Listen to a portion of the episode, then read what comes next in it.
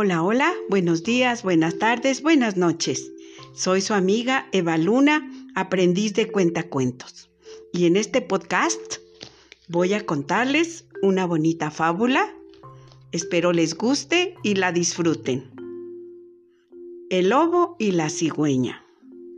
El lobo era muy comelón y se le atravesó un hueso en la garganta mientras comía. Fue a ver a la cigüeña y le dijo que si le quitaba el hueso le daría una recompensa.